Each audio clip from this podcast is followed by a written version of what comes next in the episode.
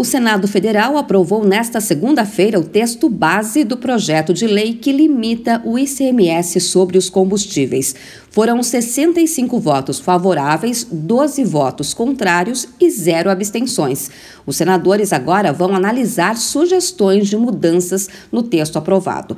O projeto define que combustíveis, assim como energia, transportes coletivos, gás natural e comunicações, são bens essenciais e indispensáveis. E com isso, os governos estaduais não podem cobrar o ICMS sobre esses itens acima do teto estabelecido pelo texto de 17%.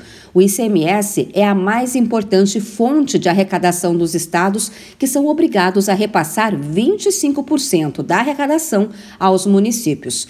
Para o cientista político Ricardo Caldas, as compensações estão equilibradas com as perdas, mas o impacto em curto prazo é o que preocupa os estados. O problema é que os governadores estão preocupados não com o ano que vem, eles estão preocupados com esse ano, já que a maior parte da redução e supostamente da perda tributária vai acontecer em 2022. Para os estados que tiverem perda de arrecadação no exercício de 2022 acima de 5% do que arrecadaram em 2021, o governo federal vai arcar com excedente. Esse valor do excedente vai ser abatido das dívidas do estado atingido com a União.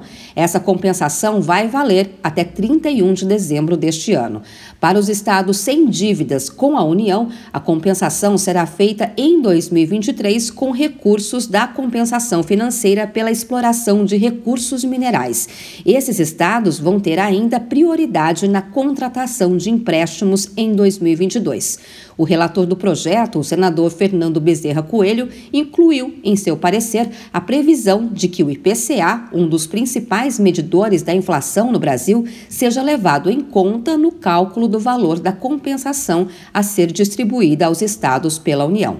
As modificações foram feitas a partir de discussões ocorridas ao longo do final de semana com o governo federal, estados e lideranças do Senado. Ao todo, foram apresentadas 77 emendas ao projeto, como aprovado na Câmara dos Deputados. A aprovação do projeto foi vista no Senado como uma vitória do governo do presidente Jair Bolsonaro. O projeto teve o conteúdo modificado pelos senadores e, por isso, vai precisar voltar à Câmara dos Deputados onde havia sido aprovado no final de maio para uma nova votação pelos deputados federais. De São Paulo, Luciane Yuri.